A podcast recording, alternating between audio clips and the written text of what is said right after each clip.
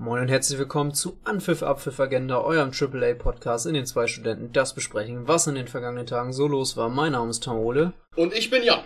Und hier sind wir wieder mit einer neuen Folge von unserem Podcast. Äh, Jan, wie geht's dir? Was, was ist so los bei dir? Mir geht's gut. Die Abgaben für die Uni sind jetzt erstmal durch. Das heißt, ich kann mich jetzt damit beschäftigen, dass ich ähm, Uniseminare nacharbeite. Ich freue mich so unglaublich. Und okay. du? Wie geht's bei dir? Ja, unitechnisch alles bislang ähm, ganz normal. Also abgabentechnisch äh, noch nicht so viel gewesen. Jetzt äh, war ganz cool eigentlich, einfach mal jetzt die ersten drei, vier Wochen äh, ans Semester so ein bisschen gewöhnen und mal einen Überblick verschaffen, was hat man alles, was äh, ist wie arbeitsintensiv, äh, du weißt, was ich meine, glaube ich. Naja. Aktuell nicht, weil ich, weil bei mir in meinen Kursen haben sich entschieden zu sagen, am Anfang, da ballert er durch, da müsst ihr erstmal jede Woche eine Abgabe liefern. Naja. Ja, äh, naja, jetzt, ja, aber die aber Zeit, die Zeit haben wir gefunden, um äh, genau. wieder einen neuen Podcast aufzunehmen. Die besinnliche Weihnachtszeit fängt ja jetzt an. Genau, ähm, ist wirklich äh, ein spannendes Thema. Jan, ganz kurz, dazu kann ich dir schon ein erstes Thema, erste Frage stellen. Irgendwie, wie, was, was sagst du zu dem gesetzlichen, äh, beziehungsweise zu den Maßnahmen über, über Weihnachten und, und Silvester, über die Feiertage, über die Corona-Maßnahmen der Bundes- und Landesregierung? Denn da hat es ja eine Entwicklung gegeben, ne? Also das hat mittlerweile wahrscheinlich jeder mitbekommen, aber wir haben nicht drüber gesprochen, weil wir letzte Woche nicht erschienen sind. Äh, Jan, was sagst du eigentlich dazu? Naja, aus meiner Sicht ist das Ganze zu wohlwollend formuliert. Man hätte das Ganze auch stärker begrenzen können. Bist du, das denn, bist du da der Meinung? Ja, weil ich finde, warum muss ich unbedingt aus zehn verschiedenen Haushalten theoretisch gesehen Leute treffen können? Weiß ich nicht, Familien. Also es ist ja, Weihnachten ja, ist ja das aber, Fest der Familie, ne? Ja, also, aber zehn Haushalte finde ich da ein bisschen viel. Mhm. Aus meiner Sicht hätten drei nicht auch gereicht. Also. Achso, also du meinst, äh, du, Drei okay. Haushalte, zehn Personen. Das wäre ja. aus meiner Sicht deutlich okay. sinnvoller gewesen, also du, weil mh. im Endeffekt, das wäre dann, gehen wir mal davon aus, du hast eine Familie, wo du, ähm, du hast die Eltern und du, die Eltern haben zwei Kinder bekommen, die Kinder sind mittlerweile erwachsen. Dann hättest du im Endeffekt drei Haushalte. Mhm. Ah, was ist mit den Familien, die drei Kinder haben? Ne? Also, kannst halt, ist halt, ist problematisch. Ja, gut. Ja, gut. Dann triffst du, dann triffst du die einen am äh, an Heiligabend und die anderen ja. dann am ersten ja. Weihnachtstag. Es ist, es ist schwierig. Ich, ne? ich, Weil dann damit hast du zumindest ja. ne, eine höhere. Ja, ja. Also ich sehe das tatsächlich äh, relativ entspannt. Äh, ich finde die Regel eigentlich ganz gut, ehrlich gesagt. Mhm.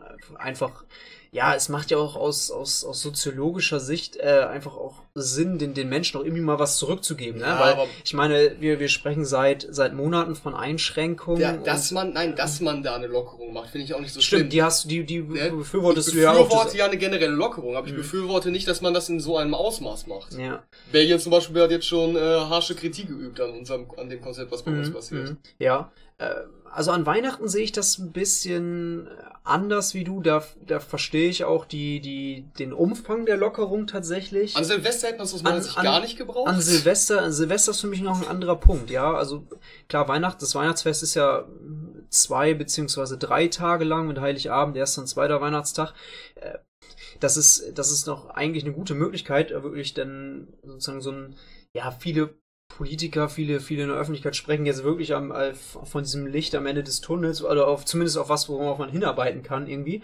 Und äh, das sind, Weihnachten, das Weihnachtsfest geht dann ja drei Tage lang und äh, da hat man ja schon auch denn die Zeit, wirklich ähm, das zu nutzen mit, mit mhm. Familie, mhm. äh, vielleicht auch mit Freunden, was ja tatsächlich auch möglich ist durch diese, durch diese zehnfache, äh, durch diese, durch diese Auflage, dass, dass sich zehn Menschen treffen können aus unterschiedlichen Haushalten auch, äh, obwohl man es ja, obwohl man es ja nicht soll. Also das ist ja eine Obergrenze, ja. aber man sollte ja trotzdem, so gut es geht, auf Kontakte vermeiden. Nur, dass es eine Regel gibt, äh, heißt es ja nicht gleich, also es gibt ja ein Verbot, um drüber zu sein, es gibt ja aber auch ein, mal, ein Gebot, ja. trotzdem auch nicht unbedingt die Regel bis zum Ende auszureichen. Ich erinnere dich daran, wie die letzten Corona-Lockerungen abgelaufen waren. Wie ja wirklich nach dem Prinzip, man reicht den Leuten den kleinen Finger und sie reißen dir die Hand ab. Mhm. Was ist daraus passiert? Nachdem gesagt wurde, ihr könnt euch wieder mit ein bisschen mehr Leuten treffen, es wird wieder ein bisschen mehr ähm, erlaubt. Auf einmal hattest du, wurde alles ausgenutzt, was den Leuten gegeben wurde. Ja, obwohl, auch, schon. obwohl auch wieder die, ähm, ja, ja. die Empfehlung war, dass man sich eben nicht mit dem Maximum trifft. Ja, das stimmt schon. Also es ist ja auch oft dann so gewesen, dass Leute da äh, irgendwie den, den, den Verantwortlichen was vorgerechnet haben mit äh, und Grauzonen von Regeln dann halt beschrieben haben. Ja. Natürlich, es geht in erster Linie, und das müssen wir uns, glaube ich, klar sein, ich glaube, das ist auch der Konsens so ein bisschen bei uns, äh, Treffen, okay, es ist Weihnachten ist halt immer noch ein, irgendwie ein Familienfest und da gibt es, es ist gut, dass es da eine Lockerung gibt, aber man muss es auch nicht bis zum allerletzten äh, bis zum Exiko, Exitus äh, aus, aus, ausreißen. ausreißen. Genau. Ja, ja, ja, ja. Silvester ist noch was anderes, finde ich. Ja. Da finde ich, hätte man es jetzt nicht unbedingt äh, gebraucht. Also, da hätte ich auch durchaus ähm, weitere Einschränkungen beziehungsweise nicht so krasse Lockerungen, was heißt krasse Lockerungen, aber nicht so starke Lockerungen auch akzeptiert und für gut befunden. Also da hätte ich, also wenn wir da bei drei bis fünf Leuten gewesen wären oder drei bis fünf Haushalten, wäre das auch vollkommen nachvollziehbar gewesen. Okay. Zusammengefasst, wir werden, wir werden gespannt den R-Wert betrachten, ja. der sich daraus ergeben wird. Und, um jetzt aufs nächste Thema überzuleiten. Hast du ein Thema? Nein, sondern ich möchte bitte, ich möchte zu einem Hauptthema weiterleiten, was diese Woche passiert ist. Ja. Denn ein Ort, an dem auch ganz gut ein Superspreader-Event ähm, hätte passieren können, vielleicht auch passiert ist, ist Kalkar. Ja. Und was ist dort passiert, Ole? Kalka im äh, Nordrhein-Westfalen, äh, besser gesagt im Freizeitpark Wunderland in Kalka, haben sich am vergangenen Wochenende 600 Delegierte äh, der AfD-Partei aus ganz Deutschland versammelt. Bis zu 600 Bis waren zu 600, eingeladen. Ich ja, glaube, die reelle waren, Zahl war irgendwo bei 550. Es waren, es waren über 500 Menschen da. Okay, sagen wir bis zu 600, um, um korrekt zu bleiben. Ja, bis zu 600 Delegierte aus ganz Deutschland, die sich da versammelt versammelt haben, um einen Bundesparteitag abzuhalten. In Präsenz. In Präsenz. Was halt, naja. Komplett nicht nachvollziehbar ist. Also nee. wirklich komplett nicht. Erstmal, bevor wir da inhaltlich einsteigen, inhaltlich, beziehungsweise erstmal, was, was da thematisch passiert ist. Was ein Quatsch, das zu machen. Also. Besonders die Begründung fand ich ja auch so schön. Hast du die gelesen? Es gibt viele Begründungen und also schriftliche habe ich nicht gelesen, aber die Interviews von, besonders von, von Bundesvorsitzenden bzw. Bundessprechern äh, haben mir da gereicht, ehrlich gesagt. Kommen wir gleich auch noch zu. Ja, was war, was war da nochmal die Begründung? Das wäre, weil man eine Notfallpolitik von Bund und Ländern betreiben müsste. Okay, das musst du mir erklären. Naja, wie das gemeint im ist. Endeffekt haben die gesagt, nach dem Motto, schwierige Zeiten verlangen schwierige Maßnahmen. Ja, aber das ist ja keine schwierige Maßnahme. Ist es das auch ist ja, Das ist ja, das ist ja Gefühl, also natürlich, äh, Wir werden, das ist ja, das ist ja fast normal. Nur mal, so, nur mal so als Vorwort. Wir werden relativ viele, äh, also wenn wir sagen, was die Abgeordneten dort getan haben oder was sie gesagt haben, werden wir uns sehr, sehr häufig jetzt in Widersprüchen ver, äh, verheddern. Ja, ja. Ja, also naja. erstmal, was, was finde ich denn so ähm, schlimm daran? Ganz kurz vorneweg, ja, es gab ein, ein Hygienekonzept, äh, das ist abgesegnet worden. Äh, das sah vor, dass, dass, jeder Ab, äh, dass jeder Delegierte der Partei eins, einen einzelnen Platz zugewiesen bekommen hat mit dem nötigen Sicherheitsabstand. Ich glaube auch einen einzelnen Tisch tatsächlich, ja. was man ähm, ja, gesehen hat. Äh, Maskenpflicht auch im Sitzen ähm, war eine Bedingung. Und äh, das Ordnungsamt war die ganze Zeit äh, über anwesend, äh, falls es da hätte, also da hätte, also falls es da irgendwelche ja. Verstöße gegeben hat, die es nicht gegeben ha, äh, die er gegeben hätte, die es aber am Ende nicht gegeben hat, also zumindest naja, keine, keine gravierenden. Es wurde niemand ja. des Platzes verwiesen. Ja. Äh. Wenn man sich aber die ähm, Aufnahmen anschaut, dann sieht man, dass relativ häufig die Maske runtergenommen wurde von Gästen, Delegierten, die dort waren. Ja, um halt zu schreien. Es ist zumindest nicht in einem, äh, einem absoluten Chaos Nein, das geendet. Nicht, das nicht. Ähm, ja, also was, was finde ich, warum finde ich das so schlimm, äh, dass man das verboten hat? Äh, dass man das nicht verboten hat, beziehungsweise dass man das durchgehen lassen hat. Äh, auf der, äh, was, wenn wir über die AfD... Warte, warte, warte. Du findest es schlimm, dass man das hat durchgehen lassen oder dass die das durchgeführt haben? Äh, sowohl als auch. Ich spreche jetzt okay. aber, ich spreche jetzt aber davon, äh, ich find's, ich find's auch einfach schlimm, dass die Veranstaltung genehmigt wurde, weil das ist äh, das vollkommen falsche Signal. Erstmal äh, nicht davon, dass es abgehalten wurde, das ist das eine, aber dass es genehmigt wurde. Es ist für mich das vollkommen falsche Signal. Aber musste weil, man es nicht genehmigen? Warum denn? Also es gibt für mich keine Grundlage, weil das ist, das ist wieder dieses, okay, ähm, erklär das mal jemandem, erklär doch mal der breiten Bevölkerung, man darf, man, man muss die Kontakte, das, Sozialkontakte was, nein, so weit wie möglich runterfahren. Ich, das, Menschen sollen ins Homeoffice gehen. Also das heißt, es betrifft nicht nur das soziale Leben, sondern auch das, äh, das, das private Leben, sondern auch das, ja, das öffentliche, äh, das öffentliche, private, was man öffentlich so macht, aber halt auch das berufliche. Ich und rede da, nicht darüber, und, dass ich äh, das gut finde. Ja, aber da finde ich, frage ich mich, ich warum nur, wurde das nicht verboten? Ich, warum ist das genehmigt worden? So ich meine, man konnte es nicht verbieten, weil man keine juristische Grundlage dafür hatte. Das war zumindest das, was ich aus manchen Quellen gelesen hatte. Weil das Hygienekonzept wurde nach und nach immer und immer weiter ähm, ausgeweitet. Also man, die mussten ähm, sehr häufig nachbessern, damit das dann am Ende auch genehmigt wurde. Es wurde denen dann gesagt, wenn ihr das und das nicht macht, wird es abgeblasen. Wenn ihr das und das nicht macht, wird es abgeblasen. Das wurde dann auf juristischer Grundlage geklärt. Aber du kannst den Leuten das, glaube ich, dann halt leider nicht verbieten. Weil die Anzahl ist halt 600 äh, Abgeordnete war, so wie ich das gehört habe, noch im Rahmen der Möglichkeiten. Ja, aber das ist. Und du kannst nicht einfach sagen, ja. euch, mir gefällt das nicht, nein. Ja, ja, okay, vielleicht hast du da juristisch recht. Ähm, Fingerspitzengefühl ist da gar keins da, ne? Also ja, aber äh, auch finde ich auch von auch tatsächlich das alleine das das die Erlaubnis zu geben von den von den von den zuständigen Behörden. Ich sag mal, wenn, ähm, wenn man das nicht gemacht hätte, wenn man das abgeblasen hätte, dann hätte sich die AfD wieder in die Opferrolle reingesetzt. Was sie sowieso im Laufe des Parteitages auch schon getan hat, aber dazu kommen wir später. Mhm.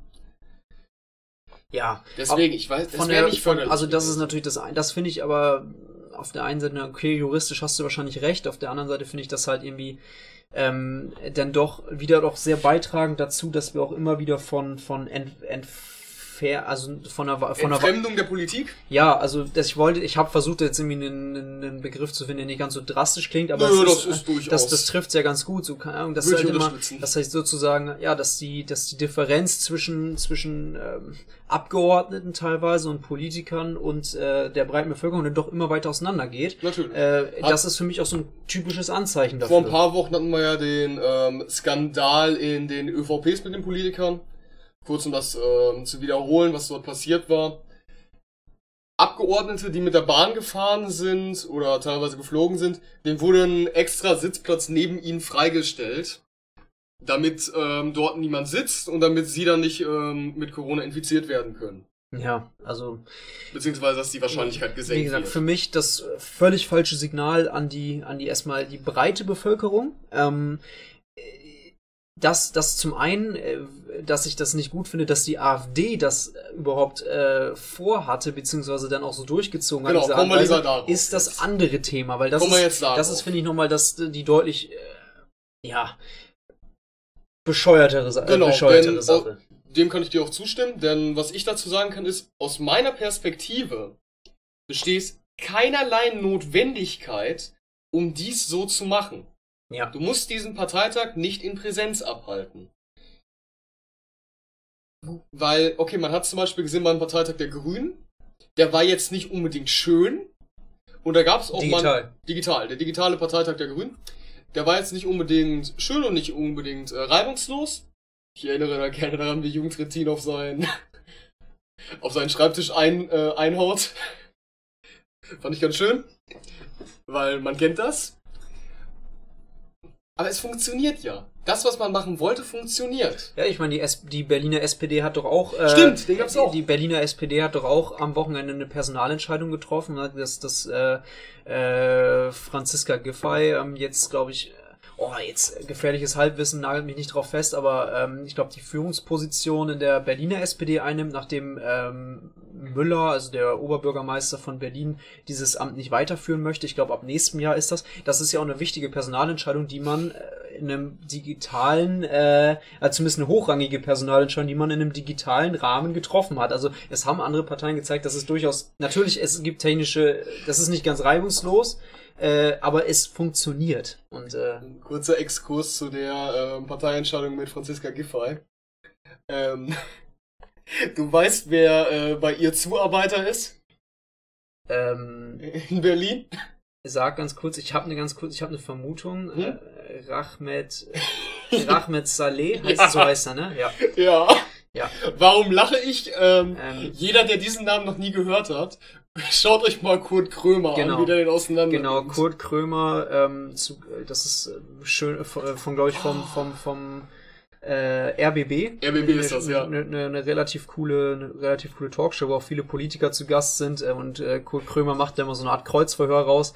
Äh, und als Rachmet Saleh äh, bei Kurt Krömer mal saß, ähm, sehr, sehr, sehr, sehr unterhaltsam. Der, das ja. war eine der besten Empfehlungen, die du für mich je ausgesprochen ja, sehr, hast. Sehr, sehr, sehr unterhaltsam. Nee, aber genau. Äh, Nur als kurzer Exkurs. Um wieder, um wieder darauf zurückzukommen, ja. ist, äh, andere Parteien haben gezeigt, es funktioniert. Und ähm, ganz frei von, von sämtlichen äh, Forderungen und Umgang der AfD mit der Corona-Pandemie und den Maßnahmen, äh, wie verantwortungslos und wie äh, äh, unvorbildhaft ist, kann man kann man sein. Also ja. wirklich, also Kinder sollen sich nicht mehr mit Freunden treffen äh, können. Äh, Menschen gehen freiwillig ins Homeoffice. Äh, Geschäfte müssen schließen. Gastronomen äh, oder Restaurants können, auch diese keine, Leute, auch diese Leute haben eine Verantwortung Leute. für die Gesellschaft und ja. die wird in diesem Moment einfach nicht beachtet. Ja, und Gut. Aber um mit der Verantwortungslosigkeit nochmal weiter zu ähm, gehen, natürlich mussten die Abgeordneten dort Masken tragen. Nun war es so, dass ein Eilantrag von der AfD gestellt wurde, genau. dass man diese nicht tragen müsste. Am, der wurde natürlich am, gnadenlos abgeschmettert. Vor dem Verwaltungsgericht in Münster hat ja. tatsächlich die SPD, ähm, SPD? die SPD, Entschuldigung, Entschuldigung, äh, die, die AfD, äh, dagegen geklagt, dass, dass es doch, äh, dass es doch eine Mas dass die Maskenpflicht doch bitte äh, unverhältnismäßig sei. Ja, wie du schon gesagt hast, ähm, krachend abgelehnt. Ähm, auch, auch das zeigt ich meine schon, dass äh, auf was für einem Rahmen wir uns da bewegen. Erstmal, ja. dass es äh, es gibt es, es ist ein schon Parteitag mit 600 Abgeordneten erlaubt worden und dann äh, dann will man noch so einen Schritt weitergehen und sagen, nee, Masken, nein, obwohl in, in Schulen irgendwelche im, die die die Klassen geteilt werden teilweise, dass das ja. Äh, gesamte Schulklassen nicht mehr zusammen unterrichtet werden sollen da und dort wir, trotzdem die Maskenpflicht. Da sind wir wieder beim halt kleinen so, Finger, ne? Ja, das ist so unverhältnismäßig einfach. Ja. Gut, das wurde abgeschmettert. Was ist daraufhin passiert? Weil es wurde halt dann auch gesagt, die Leute, die sich daran nicht halten, die werden halt vom äh, aus diesem Parteitag entfernt. Ne? Ist, wie Ole schon gesagt hat, nicht passiert. Weil die ähm, Auflagen eingehalten wurden. Der NRW-Landeschef der AfD, Rüdiger Lukassen, hatte da allerdings Sorge, denn er sagte, ich zitiere, im Bayerischen Rundfunk, im Bayerischen Rundfunk, aber wir müssen an die Disziplin unserer Parteimitglieder appellieren, sonst scheitern wir. Dies würde allerdings das Einhalten der ähm, Auflagen bezeichnete er als schwierig. Was zur Hölle ist daran schwierig, auf seinem Platz zu bleiben und eine Maske zu tragen? ja, alles mit dem Hintergrund, dass so. man überhaupt diesen Parteitag äh, durchführen darf. Also das, was ist das bitte für ein Privileg in dieser Zeit? Ja. Äh, Im Gegensatz zu, zu anderen Berufsgruppen ja auch einfach. Gut. Und äh, natürlich ähm, kann da die, die, die, die AfD unterstreicht natürlich mit diesem Parteitag auch ihre eigene, ihre eigene Botschaft in der Corona-Pandemie. Äh, und zwar, dass die Maßnahmen der Bundesregierung vollkommen, äh, vollkommen äh, überzogen sind und äh, dass man damit nicht einverstanden sind. Genau. Damit können wir auch fast schon überleiten zu. Ich würde, ich würde vorher gerne damit wir chronologisch bleiben. Ich nehme, ich nehme an, du willst auf Tino Kropalla kommen, der die Eröffnungsrede gehalten hat, beziehungsweise und da sehr, sehr äh, stark gegen die Corona, gegen die, gegen Kropala? die, ja, gegen die Bundesregierung äh, gewettert hat. Kropala ist angefangen, dann kam Wes Meuthen. Ach so, okay, und, äh, dann lass mich aber erst, weil wir chronologisch vorgehen äh, sollten, mit Alice Weidel weitermachen. Hattest du das mitbekommen? Nein. Alice, so, wofür ist Alice Weidel bei dir bekannt? Nicht lesen. Alice Weidel ist. Äh, Was hat die mal gebracht?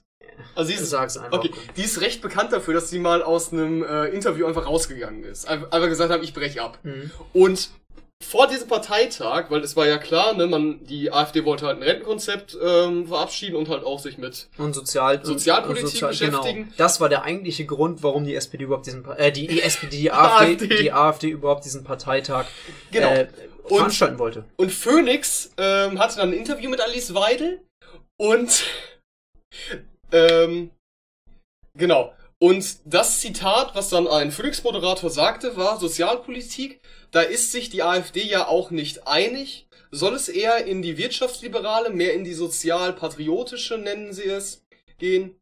Andere sagen sozial-nationalistische Richtung gehen. Ja, das war ein Zitat, ähm, welches er aus, ich meine, Politikforen hatte oder Politik, mhm. ähm, von einem Politikjournalisten. Was, da, was hat daraufhin Alice Weidel gemacht? Sie hat das Interview abgebrochen. Mhm. Mit der Begründung, Sie können mich so etwas noch nicht fragen, ob ich nationalsozialistisch bin. Das zeigt mal wieder, was Sie hier für eine, ähm, für eine, ja, für eine Linie fahren und so weiter. Und dann sagte er, erstens, ich habe das nicht gesagt, ich habe zitiert. Zweitens, ich habe nicht gesagt, sie sind nationalsozialistisch, sondern ich habe gesagt, ob das in eine sozialnationalistische Richtung geht. Ja. Ist natürlich, das ist eine Haltung, das ist nicht das Gleiche. Das also, ist das nicht ist das Gleiche, erstens. Und zweitens hat er zitiert. Ja. Und zitieren ist eine Sache, die erstens in der Politik vollkommen äh, legitim ist. Und zweitens. Ich meine, die AfD-Abgeordneten äh, zitieren ja auch, äh, beziehungsweise beruhen sich auch auf angebliche Ermächtigungsgesetze. Genau. Und zweitens, ähm, wir haben freie Meinung. Und das ist eine Sache, worauf sich ähm, die AfD ja immer sehr, sehr gerne ähm, bezieht, dass das eingeschränkt werden würde. Wenn so eine Frage nicht gestattet ist, weil er ja nicht, er hat's ja nicht behauptet, sondern er hat das zitiert, dann begeht die AfD in diesem Moment Zensur. Mhm. Das ist die erste Sache. Und die zweite Sache ist, weil da wollte ich ja nochmal sagen. Andererseits hat natürlich Alice Weidel, da muss man jetzt aber differenzieren, auch immer das Recht, sowas ab, äh, sowas darauf nicht zu antworten. Ne? Allerdings ne? also macht sie das schon so zum zweiten Mal und ist ja. damit schon, nicht zum zweiten Mal, zum wiederholten Male und ist damit Wiederholungstäterin. Ja klar, also das ist. Denn äh, vor der letzten Bundestagswahl hat sie die, äh, hat sie die Sendung Wie geht's Deutschland verlassen, nach der Aufforderung des damaligen CSU-Generalsekretärs Andreas Scheuer, ähm, dass sich die Partei und auch sie von Rechtsradikalen wie Björn, ich nenne ihn gerne Bernd Höcke, abgrenzen soll. Das mit dem, äh, ich nenne ihn gerne Bernd, ist im Übrigen von mir hinzugelegt, das hat Andreas Steuer damals nicht gesagt und daraufhin hat Alice Weidel das Studio verlassen. Das war noch nicht mal ein mhm. Interview, sondern es war eine richtige Sendung, weil sie sich da angegriffen ja, fühlte. Das, das, das habe ich tatsächlich äh, auch auf dem Schirm. Ja. ja. Einmal kurz zu sagen, das war das erste und einzige Mal aus meiner Sicht, dass Andreas Steuer etwas gut gemacht hat. Ich feuer immer noch gerne gegen ihn. Ja, warum hat sie das? Wenn, wenn du nicht in der Lage bist zu sagen, dass du dich von Rechtsradikalen ähm, abgrenzen möchtest, und du da keine Antwort drauf hast, dann verlässt du halt den Saal. Das ist wie ein bockiges kleines Kind. Und das hat sie da auch gemacht, denn die AfD stellt sich dann in diesem Moment als Opfer dar. Mhm. Weil wir werden von der bösen Medienlandschaft als Opfer dargestellt. Wer jetzt meint, naja, sie zu fragen, äh, sie zu sagen, dass sie sich von Rechtsradikalen wie Björn Höcke distanzieren soll, das ist aber auch sehr gewagt. Wie ist das überhaupt zu diesem ähm, Zeitpunkt, äh, zu diesem, zu dieser Aussage gekommen? Schaut euch diese Sendung mal an, denn Alice Weidel hetzt, und da benutze ich dieses Wort bewusst, sehr aktiv in dieser Sendung. Und sobald sie einmal angegangen wird, geht sie, wie ein bockiges Kind. Mhm. Ja, also ja, das ist ja äh, oftmals so die, die, die, die, das beobachtet man ja nicht nur bei der AfD, sondern allgemein bei, bei populistischen Parteien, ja. dass sie sich auf der einen, dass sie auf der einen Seite immer provokant am Rande des, am Rande des Erlaubten agieren, beziehungsweise auch oftmals mit, mit Provokation äh, drüber hinwegschlagen. Wir ähm, können nur noch mal auf die, auf die auf das Einschleusen von, von angeblichen Gästen im Bundestag äh, äh, verweisen, währenddessen das Infektion, das neue Infektionsschutzgesetz verabschiedet werden sollte. Genau, ist wo letzte Woche passiert. Genau, wo es zu, obwohl ausdrücklich für an dem Tag keine Gäste zugelassen waren vom, vom Bundestagspräsidenten Wolfgang Schäuble angeordnet.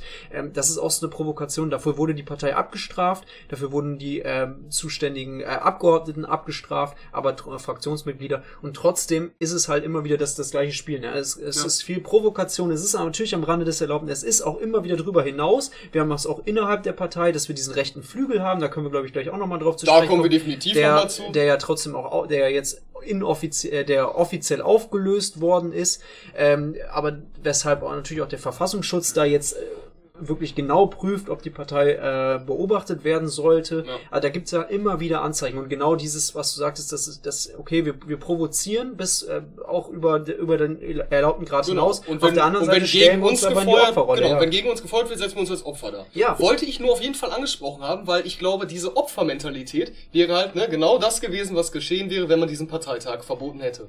Ja, okay. Äh, macht, macht Sinn. Auf der anderen Seite sind wir jetzt aber auch wieder bei dem, bei, kann man da aber, wenn wir jetzt, um das weiterzudenken, aber auch wieder in die andere Richtung argumentieren, das ist aber auch wieder diese Provokation, ne? Also in diesen Zeiten ja, aber ey, ich sagte ja, ne, juristisch gesehen ist es wahrscheinlich ja. richtig und ja, aber dann hätten sie da sogar einen Punkt gehabt und du darfst der AfD keinen Punkt geben, dass sie halt auch mal recht haben. Mhm. mhm. Aber, um, ja, um, aber um, um darauf zurückzukommen, äh, wo wir eigentlich herkamen. Also wir haben gerade gesagt. Ähm, ne, machen wir chronologisch, gehen wir weiter. Das war ja, ja vor dem. Ja, ich wollte auch, wir haben gesagt, okay, die AfD, ich gehe auch chronologisch weiter, ich fange ganz vorne an. Die AfD hat ja, äh, was kann man dazu sagen? Gut, die AfD kann jetzt halt, oder der, dass der Parteitag durchgeführt wird, widerspiegelt halt die, die Ansicht der AfD selber wieder. Restriktionen der Bundesregierung sind viel zu hart und überzogen. Und genauso fing Tino Kruppalla, AfD-Vorsitzender, auch an, indem er äh, der eröffnet halt den Parteitag mit erstmal mit einer Wutrede gegen die Bundesregierung. Ja? Also, äh, wo er halt von einer reinen Konkurspolitik sprach, die halt Existenzen zugrunde wirtschaften würde, war da die Rede.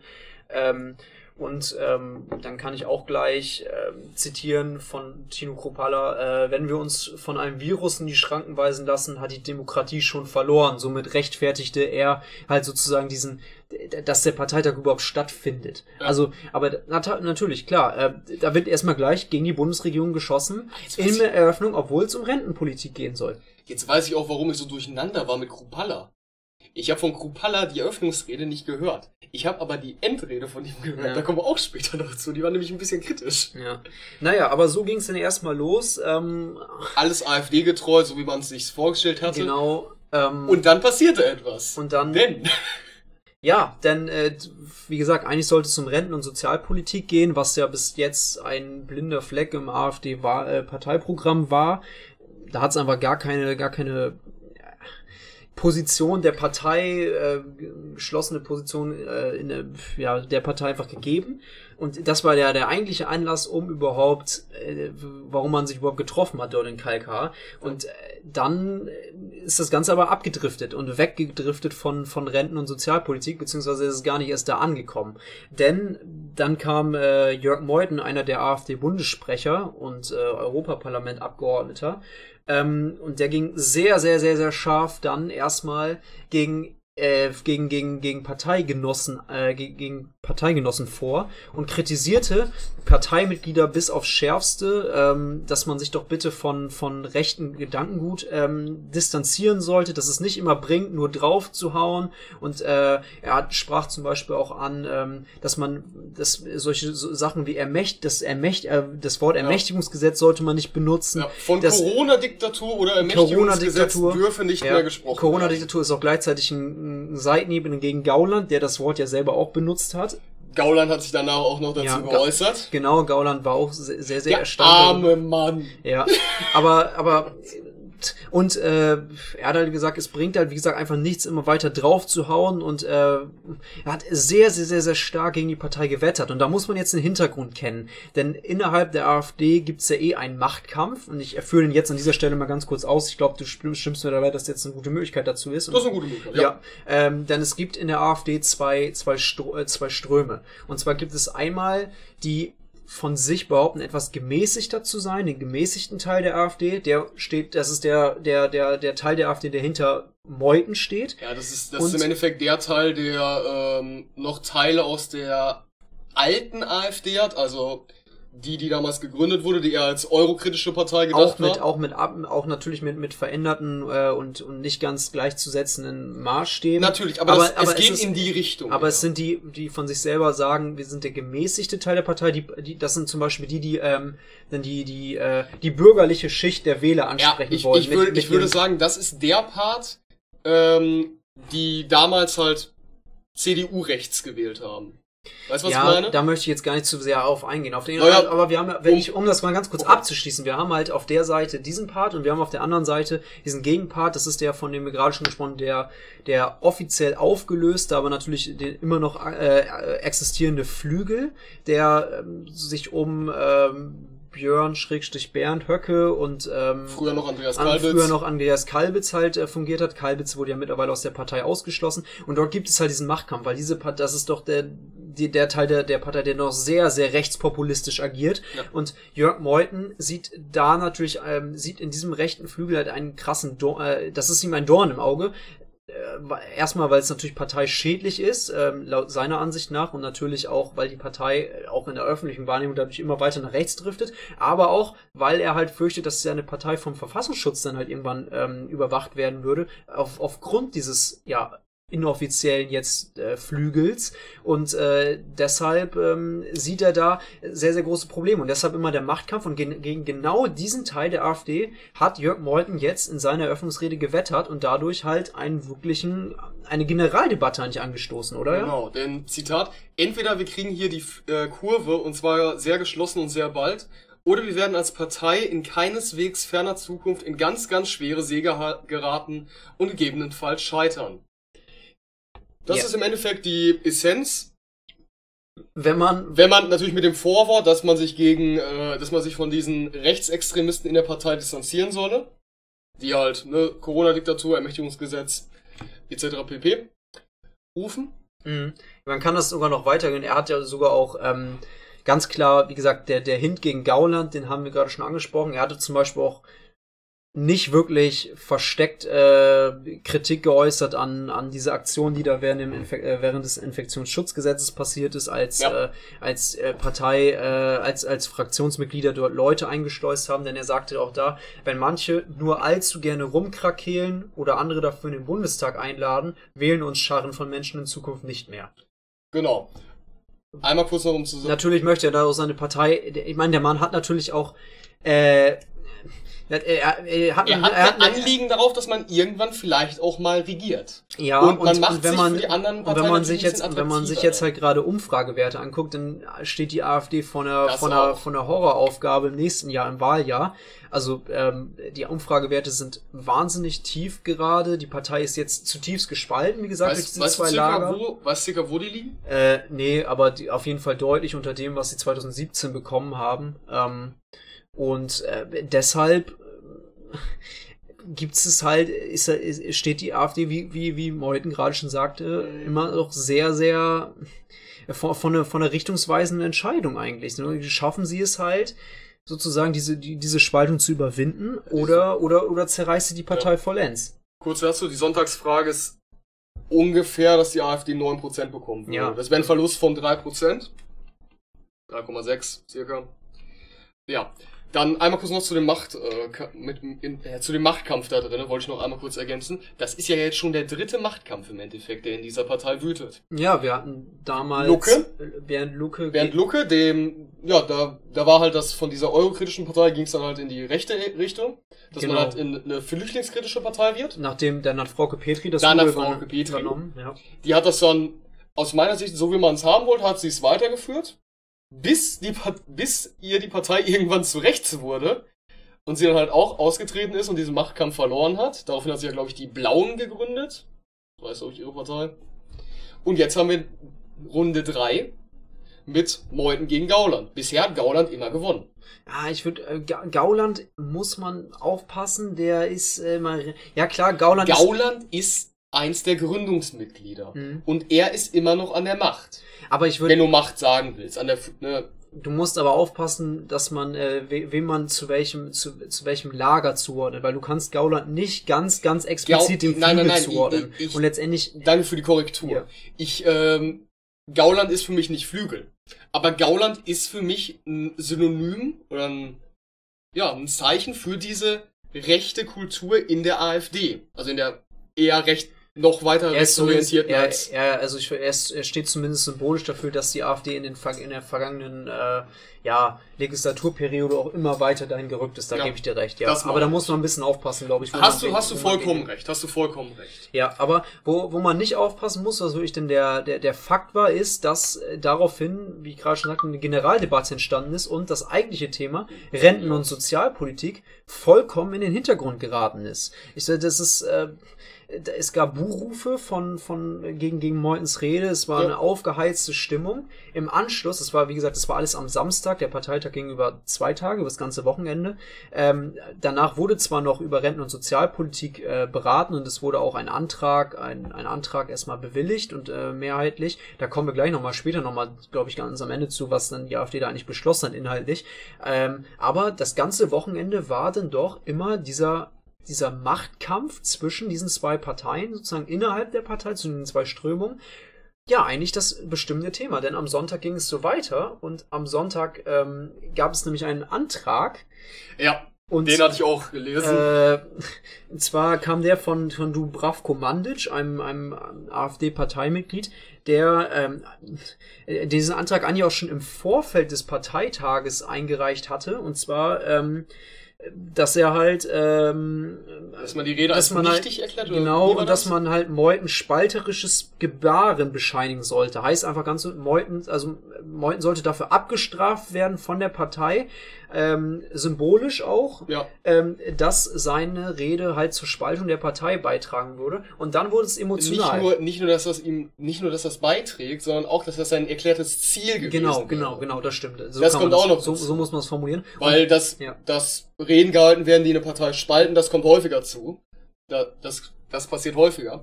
Aber das, ähm, dies halt wirklich auch das erklärte Ziel ja, Genau, das ist dieser, nochmal ein wichtiger und dieser, Punkt. Und dieser Antrag wurde dann halt zum ernsthaften Thema, denn äh, danach wurde es emotional. Also es gab wahnsinnig lange Schlangen ähm, vor, äh, für das für, für, für Redebeiträge. Ja. Ähm, es gab äh, vollkommen äh, überflüssige Kommentare am Rednerpult, äh, wenn man sich da Videozusammenschnitte teilweise Ich habe lange nicht mehr einen Parteitag gesehen, wo so viel geschrieben wurde. Ja, also das wenn kommt, man sich wenn man, wenn man sich Videobeiträge anguckt, in beide Richtungen aber. Also ja, ja, ja. da wurde emotional äh, argumentiert auf, auf, auf niedrigem Niveau. Äh, Stammtischniveau. Ja, das war, das war wirklich Stammtischniveau. Auf, auf niedrigem Niveau, wer, wer denn jetzt eigentlich, wer, wer denn jetzt eigentlich der Partei schaden würde. Und da sieht man diese innere Zerrissenheit, die ist sowas von da bei wollen wir, gegeben. Wollen wir Kupalas Abschlussrede kurz vorziehen, weil das war ja ähnlich emotional, was er da getan hat. Ja, ähm, schließ das kurz ab. Also ganz kurz, ich würde noch, äh, bevor du das sagst, wie, der, wie das ausgegangen ist. Also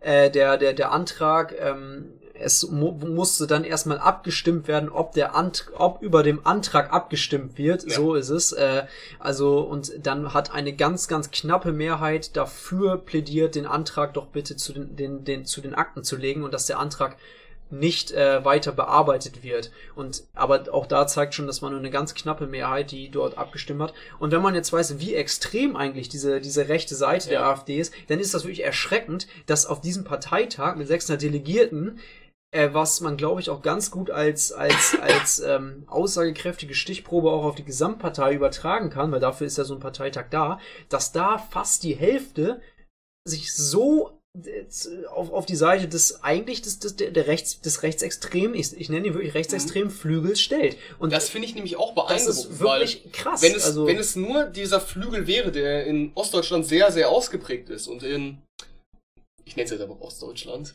ähm, also in den neuen Bundesländern sehr ja. ausgeprägt ist und in den alten Bundesländern nur vereinzelt vorkommt, dann wäre das eine Sache. Ne? Weil dann hättest du halt, ne, das wäre halt eine Minderheit, statistisch gesehen, dadurch, dass in den neuen Bundesländern weniger Leute leben als in den alten, hättest du dann nicht dieses Bild. Und das zeigt für mich sehr eindeutig, dass du ein, wirklich ein gutes Maß von 50-50 hast, oder ein schlechtes Maß, kannst du auch sagen, von 50-50 hast, von Leuten, die halt wirklich in diese extreme Richtung gehen möchten. Und das fand ich durchaus erschreckend. Ja, also äh, was heißt erschreckend? Also ich finde also das, ich, ich finde das, ich finde das, also äh, persönlich finde ich das, finde ich das schön und die SPD kann, äh, die SPD, warum komme ich immer auf die SPD, auf die AfD kann sich äh, meinetwegen zer, zer, zerfleischen, wie ich will und äh, wenn es die Partei in zwei Jahren nicht mehr gibt in dieser Form, dann, dann finde ich das gut. Äh, ja, natürlich, natürlich, natürlich. Aber, äh, aber ich weiß, was du meinst. Ich gehe, also ich gehe zum Beispiel auch davon aus, dass sich die Partei wirklich irgendwann spalten muss. Und dann wirst du halt eine Partei haben, die halt, ja, rechts ist. Du hast, da hast du halt eine rechte Partei vermutlich. Und eine Partei, die zwischen dieser rechten Partei und der NPD ist. Mhm. Die dann halt rechtsextrem ist. Ja, bleibt abzuwarten. Ähm, aber auf jeden Fall äh, wirklich äh, nicht, so nicht zu erwarten, dass, dass äh, natürlich die Vorzeichen waren. Es gab, es gibt dieses, es gibt diese zwei Lager, die auch wirklich sehr verfeindet sind äh, innerhalb der Partei, aber dass auf diesem Parteitag das so stark, ja. ähm, dass das so stark zum Thema wird, war denn doch nicht abzusehen. Äh, Jan, genau, Tino Kropala. Genau.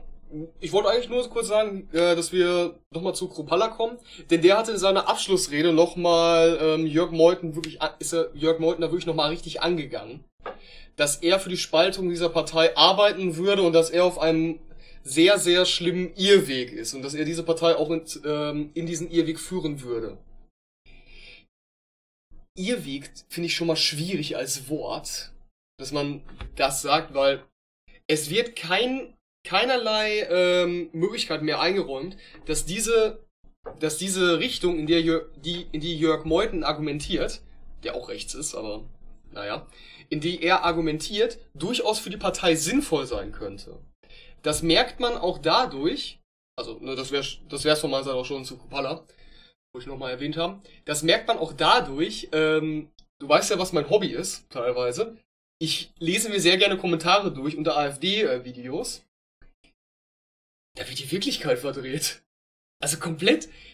Da wurde das von Jörg Meuthen, dieses äh, Video wurde da eingestellt mit der, mit der Beschreibung ähm, stehenden Applaus für Meuthen.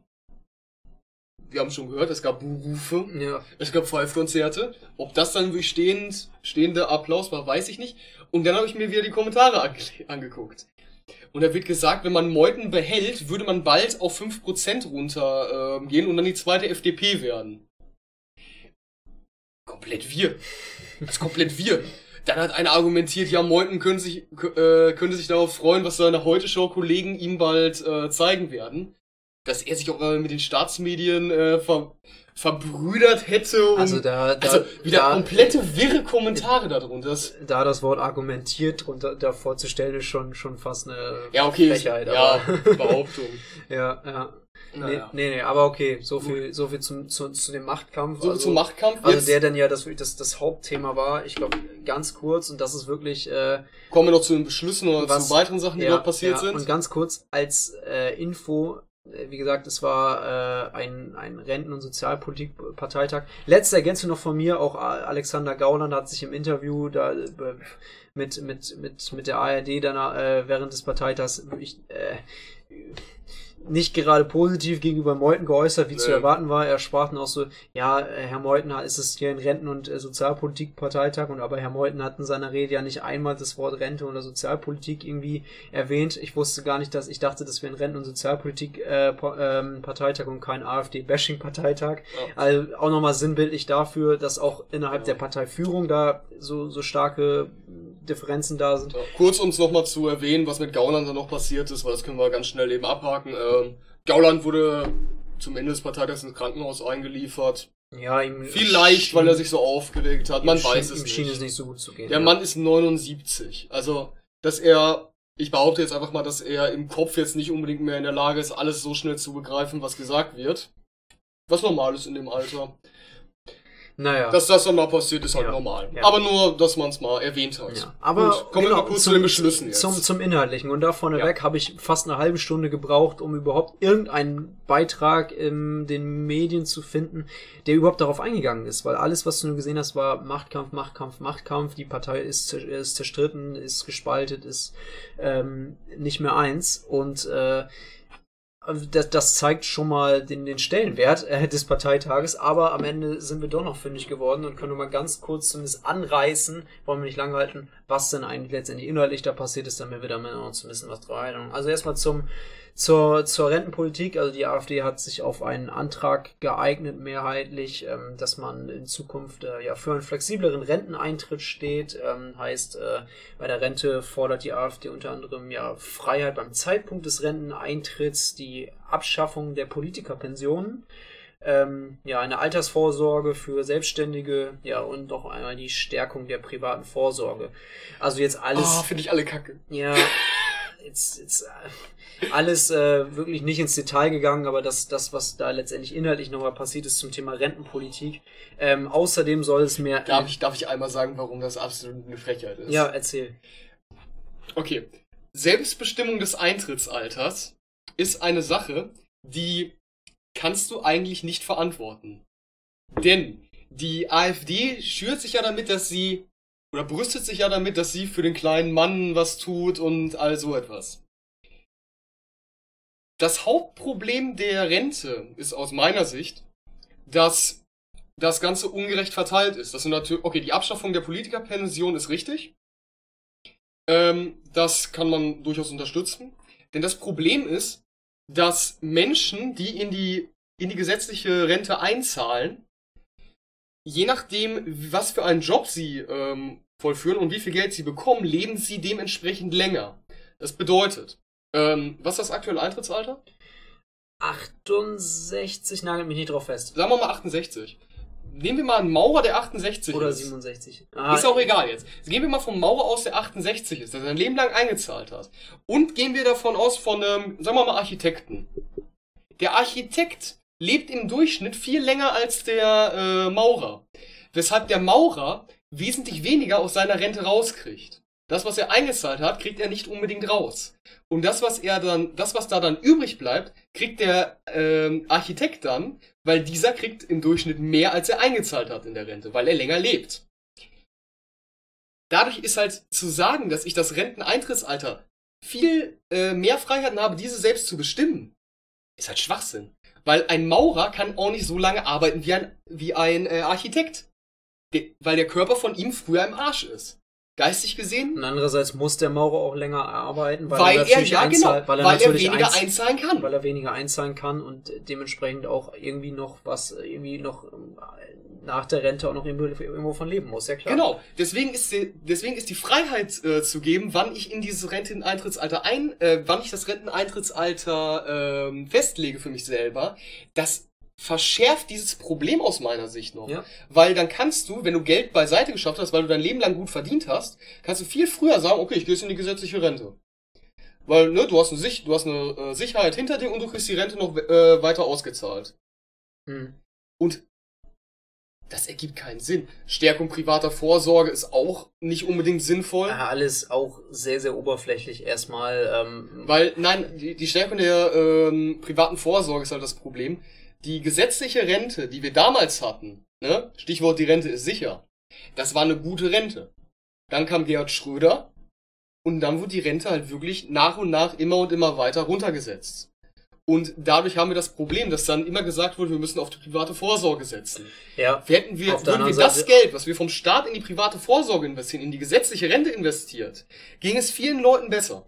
Gleichzeitig gilt, äh, gleiches Argument gilt auch für die Altersvorsorge für Selbstständige. Ja, also, es gilt exakt äh, das ist, Gleiche. Ist genau das Gleiche. Auch da ähm, gibt es durchaus Stellen, wo man ähm, sozialpolitisch deutlich besser investieren kann, staatliche ja. Gelder, um halt auch mehr Gerechtigkeit ja. zu schaffen. Du brauchst eine Rente, in die alle Leute einzahlen, egal wo sie arbeiten, und du musst das Austrittsalter der Rente daran koppeln, als was diese Person arbeitet und was sie getan hat. Also wenn man es flexibel machen will, ja, aber nicht auf die, auf die Art und Weise, wie die AfD das Rentenalter genau, flexibel das, gestalten Das möchte. wollte ich nur mal ja. Äh, erwähnt haben, weil also, Rente ist für mich ein Ja, um damit nochmal auch, auch, auch wirklich politische Inhalte der AfD wirklich ja, nicht für gut zu beheißen, äh, um es äh, positiv oder um es gemäßigt auszudrücken. Ja, ähm, ganz kurz noch Ergänzung, äh, gesundheitspolitisch hat die AfD auch noch äh, ja, Sachen äh, festgelegt, wie man da in, in Zukunft als, als sich als Partei sich, sich, sich positionieren möchte. Also man möchte sowohl die gesetzliche als auch die private Krankenversicherung stärken, äh, Verbesserung von ambulanter Versorgung von Patienten, die Mehrwertsteuer für Arzneimittel sollen gesenkt werden und äh, die stationäre medizinische Versorgung soll im ländlichen Raum erhalten bleiben. Also eigentlich letztendlich alles auch Dinge, die auf der Hand liegen. Also da ist jetzt auch ist kein revolutionäres Konzept drin, nee. es, wurde nichts Besonderes, es wurden nur die Grundlagen festgesetzt, die man eigentlich äh, schon längst die man eigentlich, die man eigentlich schon, äh, wollte gerade sagen, mit mit einem Parteiprogramm, was man eigentlich schon 2013, als die AfD das erste Mal. 2013 war manche erste Bundestagswahl. Als sie 2009, hatte. was ja nicht schon hätte 2009 haben müssen, als sie ja. das erste Mal auf, äh, für den Bundestag äh, kandidiert hat. Nee, kandidiert, wo meine ich 2013 das erste Mal? Ist Puh. auch, oh, ist ja, auch ja. gehopst wie gesprungen. Ja. Also im Endeffekt kommt es darauf an, man hätte das schon viel früher machen können. Naja.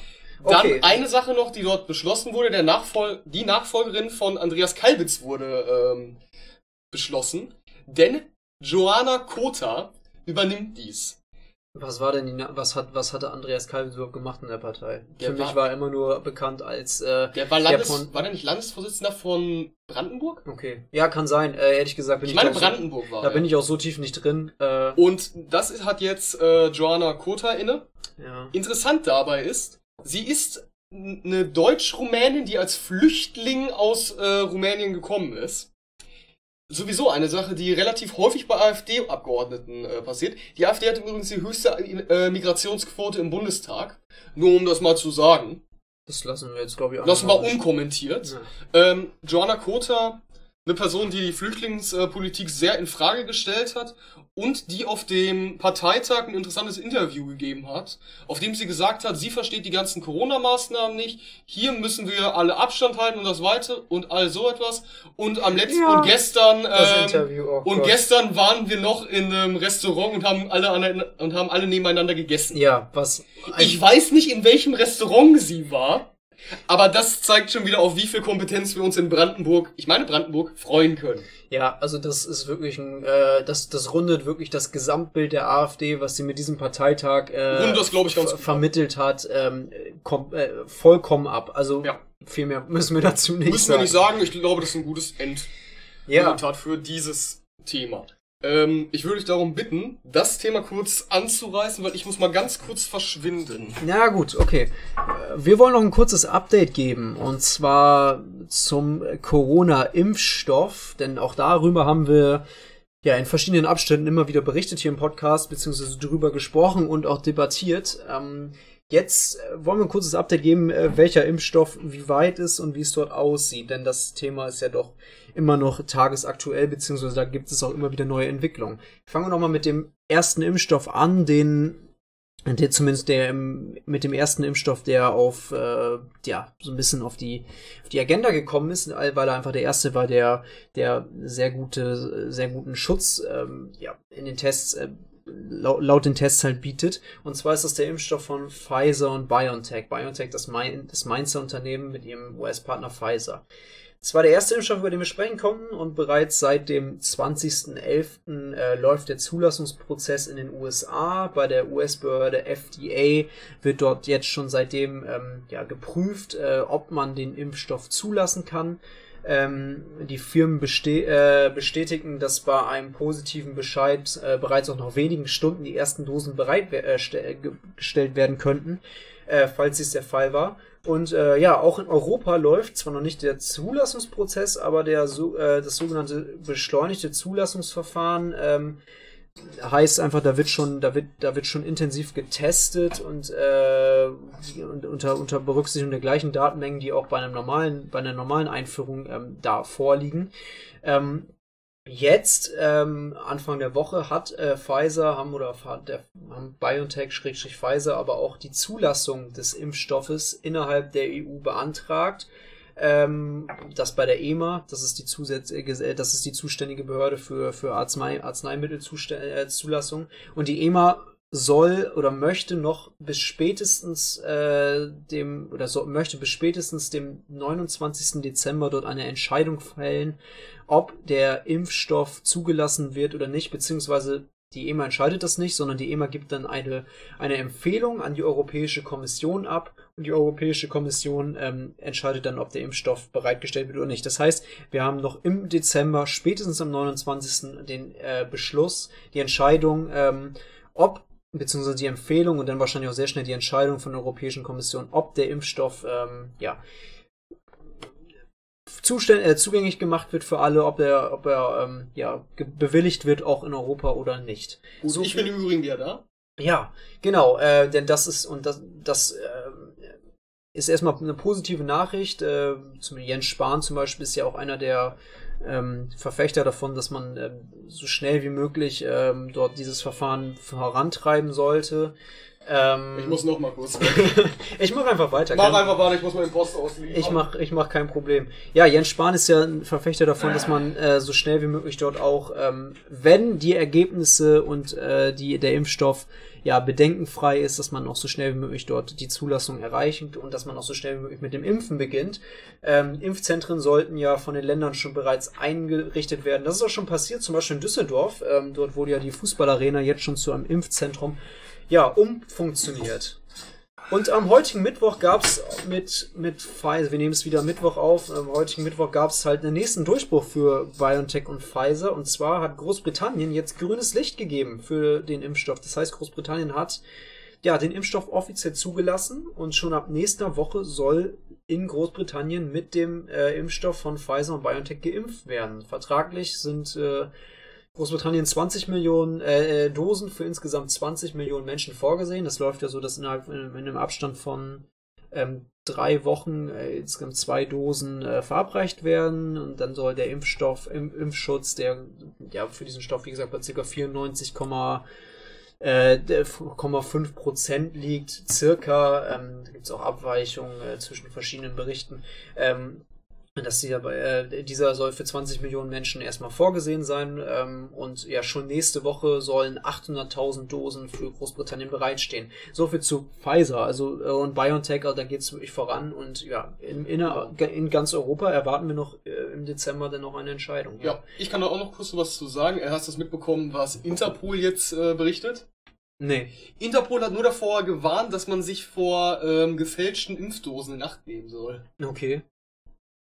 Ich denke, da, ich denke, das ist eher an Privatleute gerichtet. Ich wollte gerade sagen, also äh, geimpft werden soll ja erstmal, also jetzt rein, dass du auf das ja. deutsche Konzept bezogen, äh, bist du äh, erstmal nur in, in, in wirklich festgelegten Impfzentren. Es, es, nehme, es, es, es, soll, es wird ja auch so funktionieren, dass jetzt ähm, die die ersten Gruppen, die geimpft werden, sind ja ähm, wirklich besonders alte Menschen Alte beziehungsweise Risikopatienten. Risikopatienten und dann aber auch ähm, Pflegepersonal zum Beispiel und die werden ja erstmal schriftlich eingeladen und beziehungsweise zu, zu ja schriftlich eingeladen und zum Impfen ja. dann ermutigt. Ich denke, ich denke, äh, dass das eher auf so dubiose Webseiten hinweisen soll, wenn ja. dort oder wenn irgendwer anruft, der jetzt nicht unbedingt von ähm, ja, ja. von seriöser Quelle ist.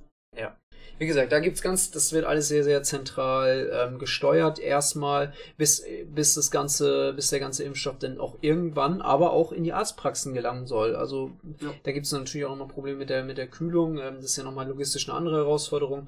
Ja, aber so viel zu Pfizer, äh, Pfizer BioNTech und deren Impfstoff, wo es jetzt wie gesagt den nächsten Durchbruch gab. Aber es gibt ja noch einen zweiten Impfstoffhersteller und dann sind wir auch. Es gibt schon einen dritten, aber ja, der ist aber nicht den, weiter relevant. Aber den zweiten, der wirklich erfolgsversprechend ähm, wirkt, und zwar von der US-Firma Moderna. Ähm, auch dort gibt es einen Impfschutz, der in Richtung 95% nach, nach Studien geht. Ähm, ja, auch äh, Moderna hat den Impfstoff schon beantragt in Europa und zwar sogar noch vor Pfizer und BioNTech, nämlich ja auch am Montag. Also Pfizer BioNTech war jetzt nicht viel später, aber Moderna war noch ein bisschen eher. Und äh, ja genau, auch Moderna hat seinen Impfstoff bei der EMA beantragt und äh, darüber wird bei der EMA jetzt auch, äh, darüber wird, ja, die EMA prüft das auch und möchte über den Impfstoff von Moderna bis zum 12. Januar eine Entscheidung treffen und eine Empfehlung, eine positive oder eine negative Empfehlung an die Europäische Kommission abgeben. Ganz kurz, wie ist das vertraglich geregelt? Wir haben ja bei, bei Pfizer BioNTech für die EU, glaube ich, 300 Dosen erstmal, die vorgesehen sind. 300 Millionen. Und drei, sorry, 300 Millionen Dosen. 300 Dosen wäre ein bisschen ja, wenig. Ja, 300 Millionen Dosen, die vorgesehen sind für die EU vertraglich, also auch zugesichert. Äh, bei Moderna sind es insgesamt 160 Millionen, 80 äh, erstmal fix und mit, es gibt noch eine Option auf 80 Millionen weitere Dosen. Ja, auch das vertraglich festgelegt zwischen der EU und Moderna seit letzter Woche, wie Ursula von der Leyen verkündet hat. Uschi, Uschi, Uschi. So viel zum Thema Impfstoff. Update. Ich also, wenn ich mir die größten Flöten zusammensuchen könnte, die im Parlament leiten, wäre das Ursula von der Leyen. Mann, Jan, ich wollte, dich jetzt, ich wollte dich jetzt nicht wieder zu im Rant ermutigen. Ich wollte einfach nur vollständig hier darüber. Nein, ich finde äh, das schön. Ich wollte nur sagen, ich finde das schön. Das, da hätten wir jede Woche was zu berichten. Naja. Ein Thema haben wir noch. Genau, denn wir haben für unser Studium einen interessanten Text gelesen. Ja, beziehungsweise wir äh, haben uns mit einer Frage beschäftigt und auseinandergesetzt, die eigentlich, die wir beide für sehr, sehr relevant finden. Und zwar ähm, geht es um jetzt um Außenpolitik und um Weltpolitik, äh, teilweise auch um Geopolitik. Es geht nämlich um die Vorherrschaft der USA in der Weltpolitik. Man spricht da ja ähm, fachbegrifflich von einem hegemonialen Status, von einem He von der USA als Hegemon. Heißt zum Beispiel, dass der, dass die USA äh, der dominante Player in der Weltpolitik ist und sozusagen ein, ja auch der Uni, also in einem unipolaren System ist. Halt die USA ist sozusagen der größte Player und der einflussreichste Player und so bildet somit der, der, der Hegemon, äh, den, oder bildet sozusagen den Hegemon in der, in der Welt. Genau. Und es, und es gibt jetzt. Die Frage ist, vielleicht war das auch mal nur so erst Vielleicht war das mal so, aber ist heute jetzt nicht unbedingt mehr der Stand. genau, darüber wollen wir noch ein bisschen sprechen. Und zwar ist ähm, die, der Hegemonialstatus der USA in der Welt auch immer noch so, äh, wie ihn viele sehen, beziehungsweise oder gar, oder beziehungsweise ähm, ist der hegemoniale Status der USA in der Welt, ist die US-Vorherrschaft in der internationalen Politik auf verschiedenen Ebenen vorbei. Und äh, da wollen wir nochmal kurz drüber sprechen. Genau. Jan, äh, wie siehst du das denn ganz kurz als äh, wie, wie steigst du da ein? Ja, der Hegemonialstatus ähm, hat ist geendet. Wann? Naja, Trump hat das schon sehr, sehr deutlich gemacht, indem er aus verschiedenen äh, Organisationen ausgetreten ist und gesagt hat, wir zahlen für euch nicht mehr. Angefangen hat das Ganze aus meiner Sicht in der zweiten Amtszeit ähm, von Obama. Da hieß es schon, ihr müsst mehr für Rüstung investieren, ihr müsst mehr in Rüstung investieren, etc. Ne? Man, man wollte, dass äh, zum Beispiel Deutschland oder auch andere Länder viel mehr Eigenverantwortung übernehmen und nicht mehr durch die militärische Macht der USA halt geschützt werden. Da hat sich das Ganze schon angebahnt. Womit hat das Ganze zu tun? Ähm, die Bevölkerung der USA sieht halt diese, wenn du, wenn du Leute aus den USA fragst, dann würden die sagen, dass Deutschland sehr, sehr, sehr, sehr stark abhängig ist von den USA und umgekehrt fast gar nichts ist. Und dass viele Staaten so gesehen an den Sitzen von der, der USA nuckeln. Mhm. Als Tat, was ich mir nicht selber ausgedacht habe, sondern was ich wirklich in Interviews gehört habe von okay. Amerikanern. Ja. Leider. Und da sieht man schon, inhaltlich gesehen ist das Ganze schwierig und auch intern in der USA. Und daraus hat sich halt so eine Politik entwickelt, die halt Trump jetzt durchführt. Man möchte ähm, wenig aus dem Ausland exportieren. Man möchte, man ist ähm, nicht mehr bereit für transnationale ähm, Organisationen. Das ist das richtig, ne? Ja. Für transnationale Organisationen Gelder zu bezahlen. Man möchte militärisch nicht mehr für ähm, andere Länder verantwortlich sein oder noch weniger verantwortlich sein. Beziehungsweise man möchte andere Länder auch mit, zu mehr Verantwortung drängen, wie zum Beispiel auch immer wieder Trumps Beteuerung waren, dass, dass doch NATO-Mitglieder, besonders auch Deutschland, einfach mehr Geld in Rüstung investieren sollen. Ja, was durchaus. Das ist eine Sache, die durchaus verständlich ist, weil man dann weniger Abhängigkeit hat von einem anderen, wenn man mehr Eigeninitiative Aber hat. Aber aus der Perspektive auch ein Punkt. Genau, dafür. genau. Und womit hat das Ganze noch zu tun? Ähm, es ist teuer. Also, eine richtige Hegemonalstellung aufzubauen ist teuer, weil man muss immer attraktiv sein für ähm, ja, für andere Länder. Warum ist das denn jetzt nicht mehr so, Ole? Ja. Warum, ähm, sind, warum ist die USA keine Hegemonalstellung mehr? Ja, ich möchte mich da ganz gerne beziehen. Oder wie, auf, wie ist es dazu gekommen? Ich, ja, genau, ich möchte mich darauf ein bisschen beziehen auf zwei, zwei Politikwissenschaftler, zwei äh, amerikanische Politikwissenschaftler. Ähm, Alexander Cooley und Daniel Nexon, die beiden haben ja in einem neuen Paper oder in einem neuen Buch, kann man eigentlich auch sagen. Ist ein Buch. Ja, ist ein Buch. Äh, das ganze Thema sehr, sehr breit diskutiert und ähm, ja, erstmal drei ähm, Gründe herausgearbeitet, warum die USA doch jetzt in dieser Zeit den, ähm, wir reden hier von der von der Zeit des ähm, nach dem Kalten Krieg und, da, und, der Entwicklung dahin, besonders aber von den von den 2000er Jahren, äh, warum die USA genau jetzt diesen hegemonialen Status verloren hat. Denn ähm, auch in den 1980er Jahren gab es schon wieder, immer wieder Krisen. Da gab es zum Beispiel äh, Bretton, Woods äh, Krise, Finanzkrise. Das hat die USA aber alles noch überstanden. Jetzt ähm, haben wir aber eine ganz andere Situation, denn seit den äh, Ende der, seit den 90er Jahren, beziehungsweise jetzt besonders in den 2000er Jahren, ähm, hat die USA zum einen halt keinen, nachdem der Kommunismus halt äh, erfolgreich bekämpft wurde, halt erstmal kein Feind mehr, kein Feindbild mehr gegenüber. Es gibt sozusagen kein bipolares System, Welt, äh, Welt, äh, weltpolitisches System mehr, also bipolar ganz einfach, dass es zwei große Spieler gibt, die sozusagen sich gegenüberstehen und sozusagen ne, für einen Machtausgleich sorgen. Genau. Das war, das was war, hatten wir da für Beispiele? Äh, das hatten wir USA und die Sowjetunion zum Beispiel. Oder zum Beispiel auch damals vor dem Kalten Krieg. Die Alliierten gegen Nazi-Deutschland. Ja, genau. Ist im Endeffekt genau so eine bipolare Situation gewesen. Ja, nur dass es da eine Kriegssituation war. Ja, ja, aber. Äh, aber, aber genau, also das. Verhältnisse waren Aber um den, um, um den Grund mal zu erläutern, diesen, dieses, äh, dieses Konstrukt gibt es nicht mehr. Und äh, daraufhin äh, gibt es auch kein, kein Bestreben mehr für die USA sozusagen, äh, dorthin weiter in diese Richtung zu, zu ähm, investieren und auch besonders zu expandieren. Genau, besonders zumindest gab es diesen Fall nicht in einem relativ breiten Zeitraum. Ja. Denn also wir, weil wir hatten klar, wir hatten noch mal, äh, also wir hatten, also wir sagen es ganz klar, äh, dieser diese dieser Prozess hat äh, ist seit den 2000ern am Laufen, denn wir hatten noch mal den 9/11, da gab es noch mal eine andere Situation, da hatte die USA wieder ein gewisses Feindbild äh, und auch einen gewissen, gewissen Anreiz, auch wirklich auf der ganzen Welt Vormacht, eine Vormachtstellung zu haben und auch ja. besonders die Werte zu ver vermitteln. Einfach, da gab es diesen Feind des, Terror dieses Terrorismus.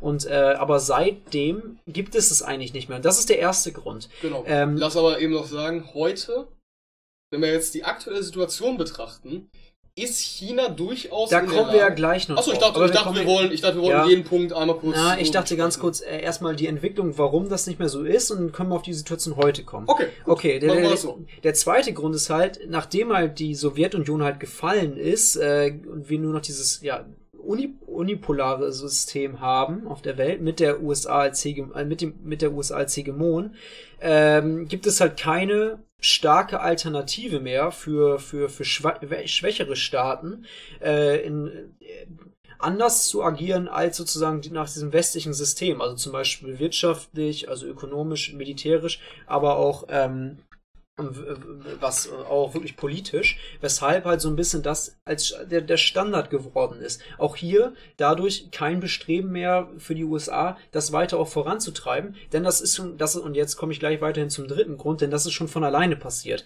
Äh, das heißt, es gab ähm, so transnationale Bewegungen, also Staaten, äh, internationale Zusammenschlüsse, um es für, für als einfacher als Begriff darzustellen, ähm, die halt ähm, diese liberalen Werte des Westens einfach schon selber verteilt haben, ja. Äh, beziehungsweise selber ausgebreitet haben, wodurch halt ähm, die USA dort gar nicht mehr ähm, so stark nachjustieren musste und sozusagen als, als Hegemon agieren musste. Und äh, was halt letztendlich am Ende kann man davon sprechen, no force, dafür halt weakness, also um jetzt Deutsch und Englisch zu vermischen, äh, schlecht, auf eine schlechte Art und Weise.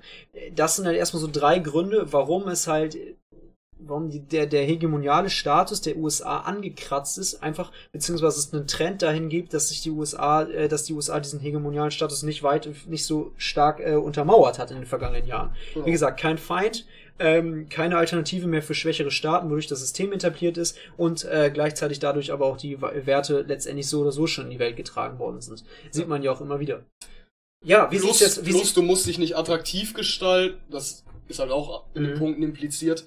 Du musst dich selbst nicht attraktiv gestalten, du musst die Länder nicht unbedingt adaptieren, weil sie halt eben keine andere Möglichkeit haben. Mhm. Das ist normal um das. Genau. Jan, wie sieht's denn jetzt heute ja. aus? Ist, ist das jetzt wirklich die Situation, ist äh, das der Status, weshalb der, die USA Hegemonialstatus verliert, weil letztendlich wenn's, wenn, wenn die USA, sagen. weil ganz kurz, lass mich ja. kurz aussehen, wenn, um die Frage zu Ende zu formulieren, wenn die, all diese Punkte gegeben sind, fragen sich doch erstmal viele, ja, denn aber dann hat die USA doch noch den hegemonialen Status, weil alle ähm, befolgen äh, doch äh, ihre diese westlichen Werte und äh, und und äh, alle, wenn wenn es keine Alternative gibt, dann ist es doch eigentlich ein hegemonialer Status. Warum ist das jetzt nicht mehr so? Was ist jetzt der heutige Stand? Naja, erstens ähm, viele Länder, ja, ähm, Viele Länder handeln nicht mehr nur so, wie Amerika es möchte.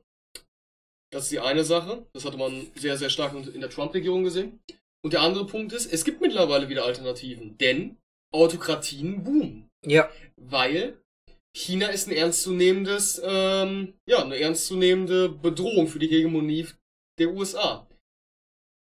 Beziehungsweise ähm, China ist ein ernstzunehmender Faktor, warum die USA wieder an ihrem Hegemoniestatus, Hego, Hego, ach, hegemonialen Status arbeiten müsste. Mhm. Es tut mir leid, wenn man eine Stunde gesprochen hat, dann wird es irgendwann auch schwierig. Denn, ähm, ja, man könnte sich jetzt mittlerweile auch entscheiden, ob man sich nicht mit China gut stellen möchte. Und warum funktioniert das Ganze und warum ist es gar nicht mal so unrelevant? Naja, was man China äh, zugutehalten muss, ist, viele Sachen, die die probieren, klappen. Und in einer Autokratie und in einer Diktatur sind viele Sachen einfacher durchzuführen als in der Demokratie. Und das sieht man aktuell in der Corona-Pandemie zum Beispiel sehr gut. Ja, obwohl du da auch immer aufpassen musst, okay. Äh, ich bin kein Freund von, ja, ich ja. bin kein Freund von was für, äh, was, für, was für Infos wir auch aus Autokratien bekommen und welche Infos wir auch bewusst nicht aus Autokratien bekommen. Was aber, ich meine ist, was ich meine ist, nein, nein, nein, lass mir mal Beispiele liefern zum Beispiel Großprojekte, wie zum Beispiel diese Seidenstraße. Wie heißt nochmal Seidenstraße? Ne? Die ist viel leichter, äh, viel leichter umsetzbar, wenn du halt die ähm, Bevölkerung leichter kontrollieren ja, kannst. Ja, guck dir den Flughafen in Peking an. Genau, Flughafen in Peking, genau diese Straße auch. Gegen, gegen Projekt BER. Hat nicht so gut geklappt, hat ein bisschen länger gedauert und war ein bisschen teurer. Und die andere Sache ist auch die, was wir gerade sehen in dieser Corona-Pandemie ist, bin ich eine Diktatur, fällt es mir leichter, die ähm, Grundrechte der Leute einzuschränken, wodurch ich dann auch wieder in der Lage bin, die ähm, so eine Pandemie besser in den Griff zu bekommen. Um nochmal auf die AfD zurückzukommen und auf diese Querdenkerbewegung. Wären wir eine äh, Diktatur, würde es so aussehen wie in, äh, wie in China. Dann sagt die Regierung, ihr dürft, die, ihr dürft erstmal eine Woche lang euer Haus nicht verlassen und alle halten sich dran. Warum? Weil wenn du dich nicht daran hältst, dann kommst du, dann kommst du nicht nur in den Knast, sondern wirst du gezüchtigt. Das ist natürlich alles sehr hart gesagt und zu sagen, dass ähm, Diktaturen wieder an ähm, ja, Relevanz gewinnen oder Prominenz gewinnen, ist natürlich schwer, aber es geht in die Richtung. Denn China ist, ein, ist auch als Wirtschaftspartner mittlerweile weitaus äh, mächtiger als noch in den 2000er Jahren. Ja, ja. Also ganz allgemein kann man sagen, die Situation heute ist, es gibt wieder diesen Aufstieg von anderen globalen Mächten. Also äh, China ist ein Beispiel, aber auch Russland, beziehungsweise auch China und Russland, die teilweise auch äh, koalieren sozusagen. Koalieren, ja, Frage. ja. Heißt gleichzeitig, dieses, ähm, dieser Aufstieg von China, den du jetzt beschrieben hast, der bringt gleichzeitig dieses, eine alte Alternative zu dieser liberalen Politik der USA, zu dem liberalen westlichen System, und zwar das autokratische. Genau. Und das ist wieder ein, ein und dieses autokratische steht jetzt wieder im Wettbewerb mit dem, mit dem liberalen System der USA und bietet halt jetzt, ja, ähm, Entwicklungsländern wieder eine Alternative, die es halt nicht mehr gab, beziehungsweise äh, die es halt nicht mehr gab nach dem Zusammenbruch des, des Kommunismus, also einfach ein anderes System, ähm, wodurch natürlich insgesamt das System der USA wiederum geschwächt wird. Ne? Also ähm, so, ja. um das mal, glaube ich, einfach in Worte zu fassen. Ja, ähm, jetzt können wir noch mal, wir können vielleicht noch mal darüber reden, sehen wir das jetzt als eine positive Entwicklung an oder als eine negative?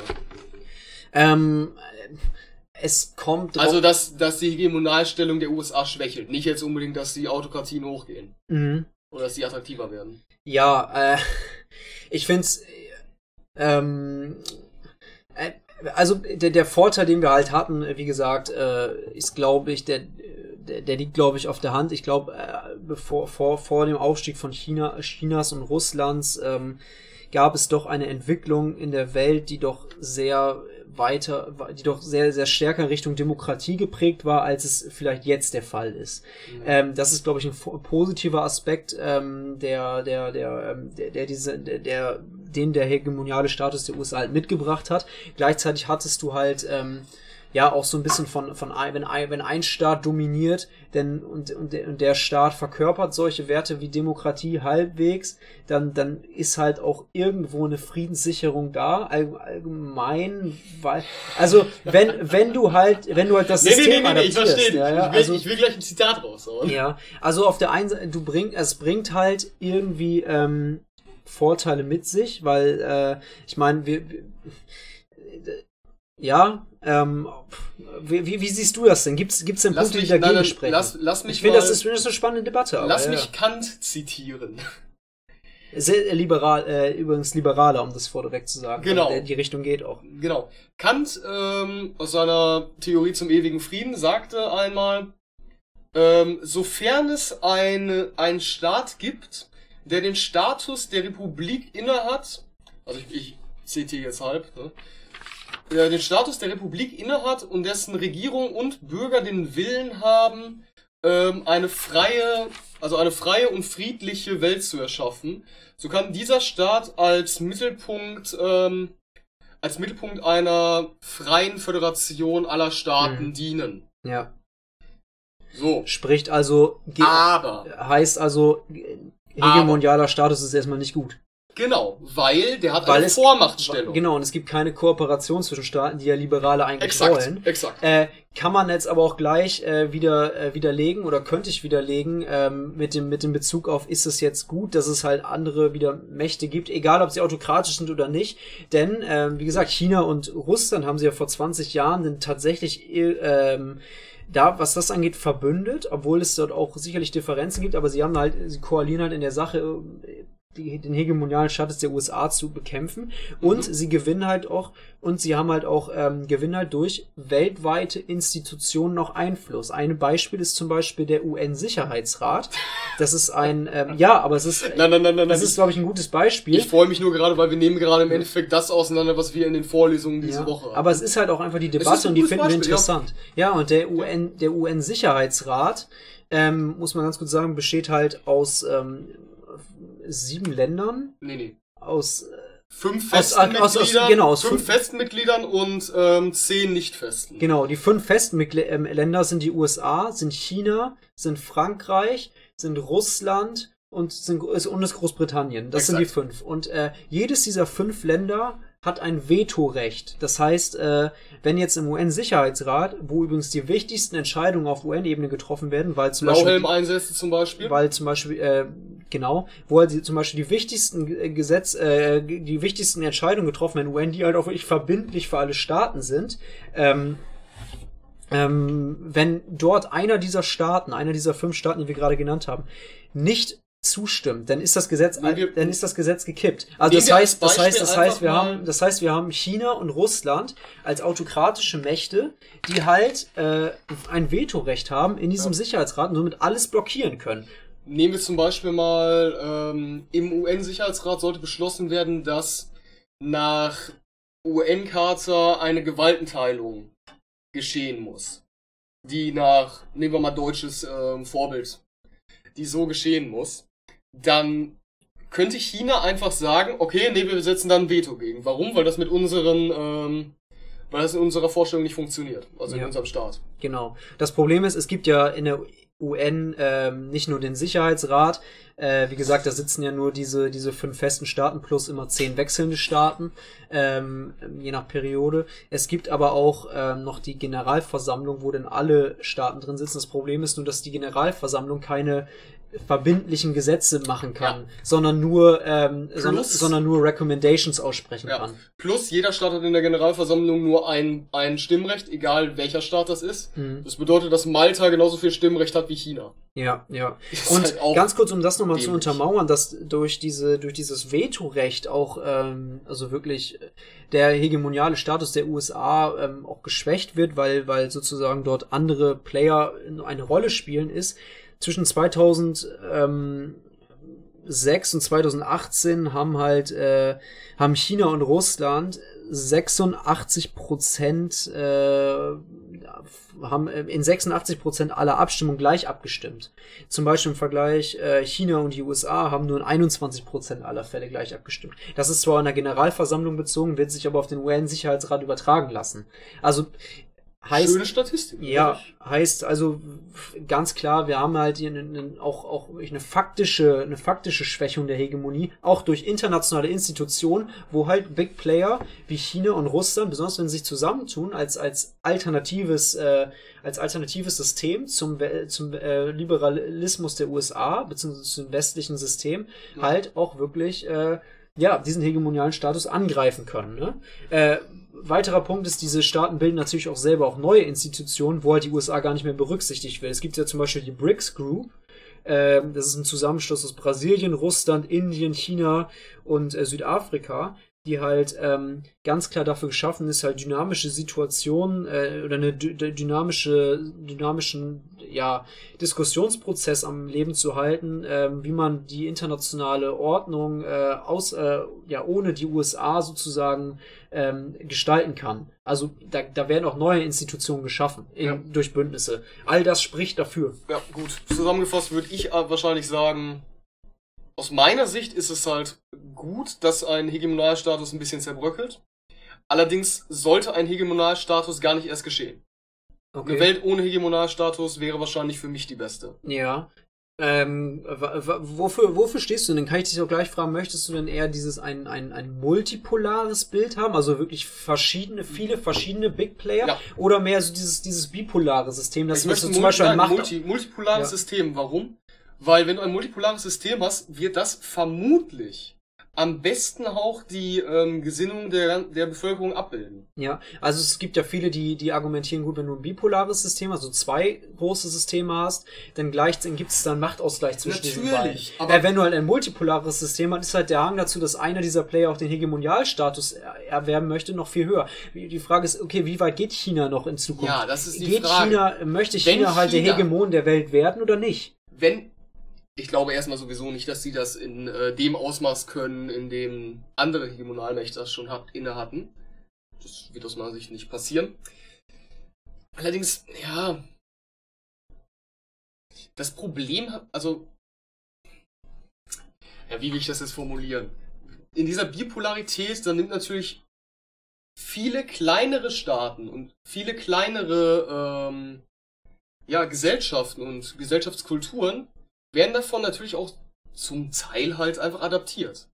Ja, ja. Und dadurch geht viel verloren aus meiner Sicht. Okay, Weil durch Multipolarität. Was, Multipolarität hast du mehr Vielfalt. Ja. Und das ist eine Sache, die an und für sich positiv ist. Wenn du natürlich dann dieses Machtdefizit einrechnest, dann hättest du wieder das, die Sache, wenn sich alle Staaten erstmal, oder wenn sich viele Staaten erstmal darauf verständigen würden, dass man sagt, okay, wir schließen uns immer zusammen, dass keiner den anderen angreift. Wie du das früher hattest in, also wie du das in der früheren Geschichte hattest, durch diese, ähm, wie war das nochmal? Nicht Friedensabkommen, sondern äh, Unterstützungsabkommen. Die hatten ja im, ähm, die hatten ja im, vor dem Ersten Weltkrieg und auch teilweise vor dem Zweiten, hattest du dadurch ja Sicherungen drin. Dass wenn gesagt wurde, wenn du die Nation angreifst, greifen andere mit an.